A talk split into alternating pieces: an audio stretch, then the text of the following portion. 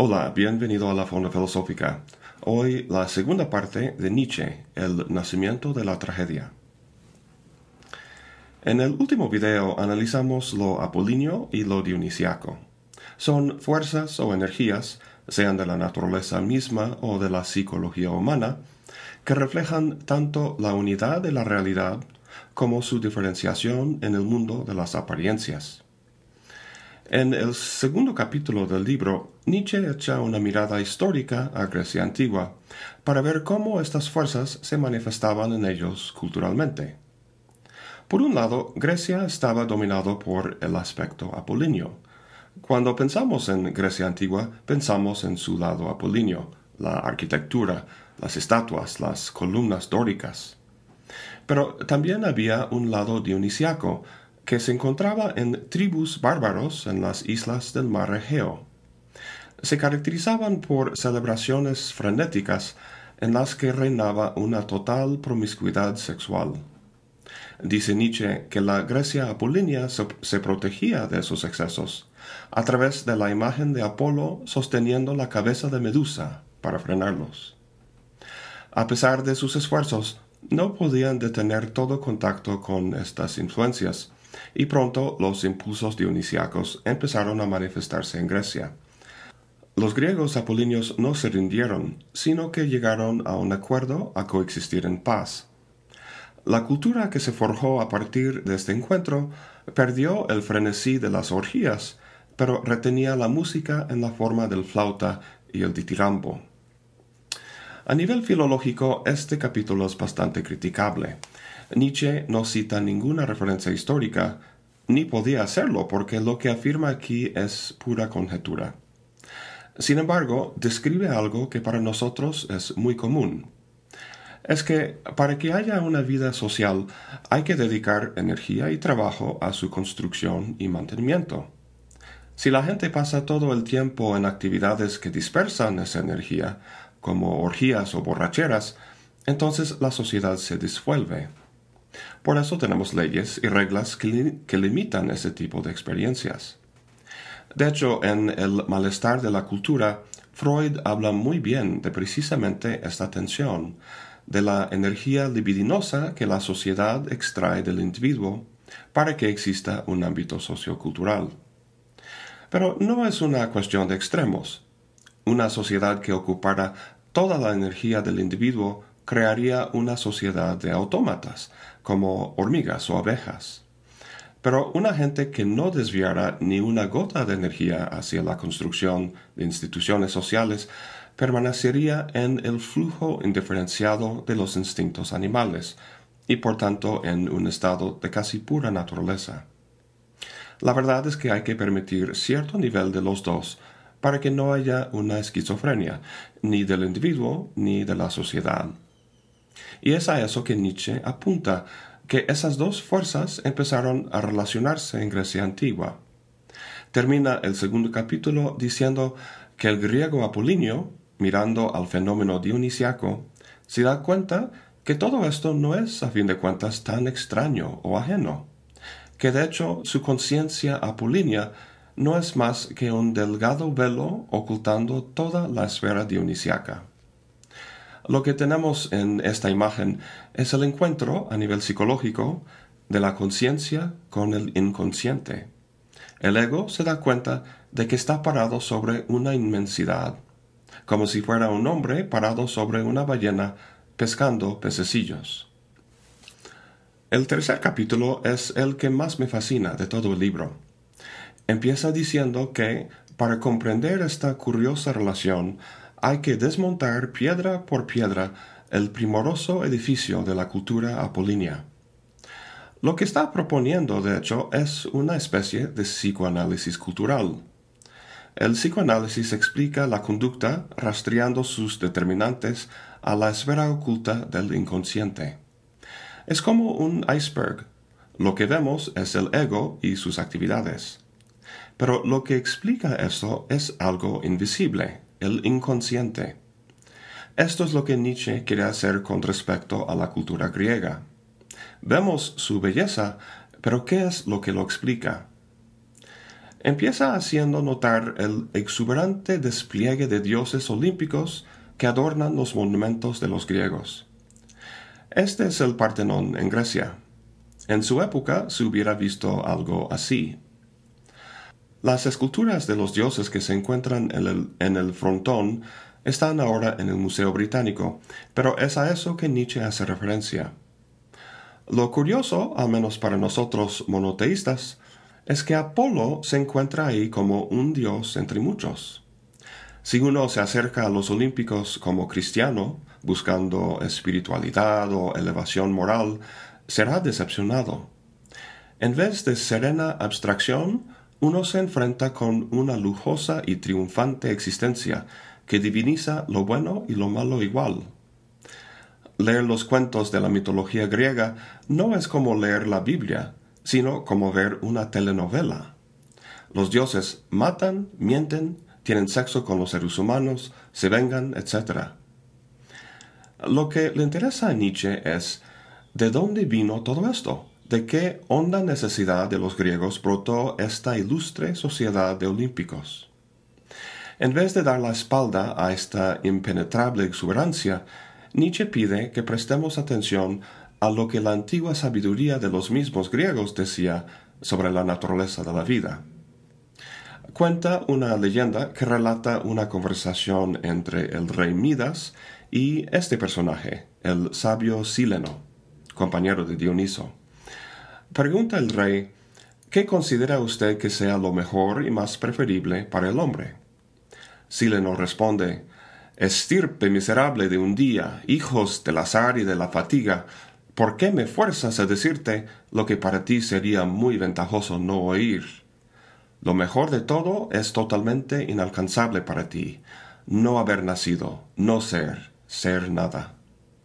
Y lo mejor en segundo lugar es para ti morir pronto. Pues no me extraña que no haya encontrado un libro de Sileno en la sección de autoayuda. Bastante pesimista esa vieja sabiduría, aunque bastante importante a la vez.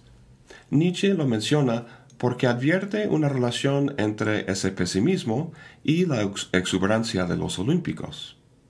Para que este último sea posible, hace falta el primero, el pesimismo dice que vemos el mismo fenómeno en la visión extasiada del mártir torturado con sus suplicios. Aquí vemos la famosa éxtasis de Santa Teresa de Bernini. Sus suplicios, la lanza que le, tira el ángel, es la expresión del pesimismo de Sileno, la idea de que debido a los horrores de la existencia habría sido mejor no nacer. Sin embargo, su cara tiene una expresión de éxtasis, de dicha, como la exultante afirmación de la vida que encontramos en los dioses olímpicos. ¿Cómo explicar esta extrañísima relación entre sufrimiento y dicha? Dice Nietzsche que ahora la montaña mágica del Olimpo se abre a nosotros y nos muestra sus raíces. Por cierto, Thomas Mann toma el título de su famoso libro La montaña mágica precisamente de este pasaje. Hay una identificación tan estrecha entre los griegos y dioses como Zeus y Apolo que es fácil olvidar que hubo un tiempo en la cultura griega anterior a ellos. Existe toda una literatura que expresa el dolor y el sufrimiento de la vida.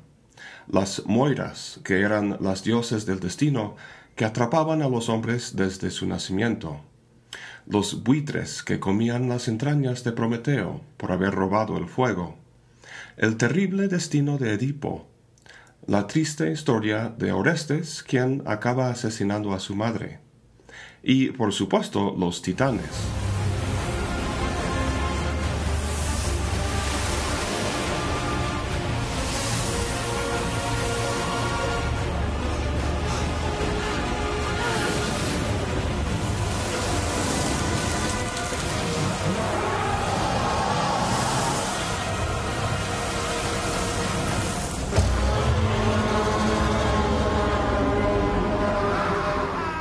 Eso fue de la película Furia de Titanes. Eran una raza primordial de enormes y poderosas deidades que poseían una fuerza formidable. Obviamente los titanes no existían en la realidad, sino que eran un reflejo o expresión de lo duro que es la condición humana, la lucha por la supervivencia, la muerte, la violencia y el conflicto. Lo que Nietzsche nos quiere decir es que los griegos conocían los horrores y espantos de la existencia. Para poder vivir en absoluto, tuvieron que colocar delante de ellos la resplandeciente fantasía onírica de los olímpicos. En otras palabras, la creación apolínea del mundo olímpico ocultaba, de la vista la experiencia dionisiaca del sufrimiento y sin sentido de la vida, al igual, dice Nietzsche, que rosas brotan de un arbusto espinoso. Pero sin las espinas, sin la experiencia de sufrimiento, no habría habido necesidad de ese mundo ilusorio y bello que crearon. El uno posibilita y de hecho hace necesario el otro. Ahora, es importante entender que este libro no es un mero tratado histórico sobre algo que pasó únicamente en Grecia antigua. Más bien, lo que Nietzsche describe es una realidad psicológica y social, una dinámica que se da en toda cultura en alguna medida. En otras palabras, el panteón olímpico sirvió una función social para los griegos. Entonces, en nuestra cultura, ¿dónde vemos esa misma función desempeñándose? ¿Qué es el equivalente para nosotros de los dioses olímpicos? Si respondes nuestro Dios cristiano, no estarías del todo equivocado, pero una respuesta mucho más certera sería las estrellas del cine. Dice Nietzsche que los dioses justificaban la vida humana al vivirla mejor ellos mismos. Desde un punto de vista funcional, eso es precisamente lo que hacen los actores en el cine o en las telenovelas. Ir al cine o perdernos en, el drama de una telenovela es como tapar lo duro de la vida con un velo. Es una manera de escaparnos de él para poder precisamente aguantarlo. Otro ejemplo de esta dinámica es el caso de una persona con personalidades múltiples. Alguien que haya experimentado algo traumático, como ser violado o ser testigo de un acto de fuerte violencia, no puede lidiar conscientemente con esa experiencia. La estrategia más común es reprimirla, pero algunos crean múltiples personalidades. Si no puede lidiar con alguna situación en su vida, una de las personalidades aparece para vivirla en su lugar. Funcionalmente, eso es lo que hacían los dioses olímpicos para los griegos, y es lo que las estrellas hacen por nosotros.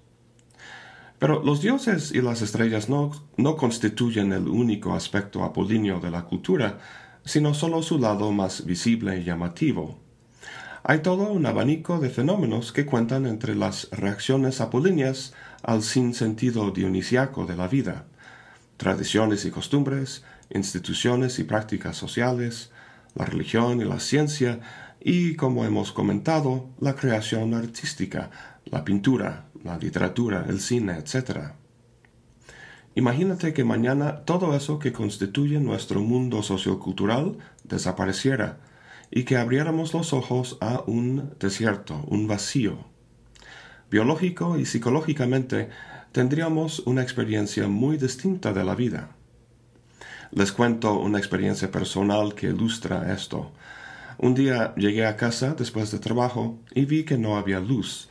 Una rama de un árbol se había caído sobre el cable de luz y así estaba pues en la oscuridad. No pude ver la tele ni tampoco escuchar música había servicio de Internet, pero sin poder prender la compu no me servía. Prendí unas velas para leer un libro, pero esa luz me cansa mucho la vista y tuve que dejarlo. Hablé a la casa de varios amigos para ir a pasar tiempo con ellos, pero nadie se encontraba. Me estaba volviendo medio loco. No había nada que hacer, ninguna diversión, nada que apartara de mi conciencia el gris y silencioso abismo que, yacía ahí en mi casa. ¿Qué hice? Era demasiado temprano para dormir, entonces me subí al coche y fui al cine. La película que, que, vi fue muy tonta, pero era mejor que andar en el desierto de mi casa. Con su cultura apolínea, Nietzsche afirma que los griegos lograron invertir la sabiduría de Sileno, de modo que lo peor sería morir pronto. Acabaron con el pesimismo de Sileno, al igual que Nietzsche en este libro pone en tela de juicio el pesimismo de Schopenhauer. No se trata de retirarse de la vida, sino de afirmarla. Con lo que hemos visto hasta ahora, los griegos no han logrado afirmar la vida, sino solo protegerse del inevitable sufrimiento que trae. En los próximos capítulos veremos el cambio cualitativo que se dio al fusionarse lo apolíneo y lo dionisiaco en la producción de la tragedia. Esta expresión cultural constituirá para Nietzsche el auge de las posibilidades de la vida humana. Eso es todo para hoy. Gracias por acompañarme. Hasta la próxima y buen provecho.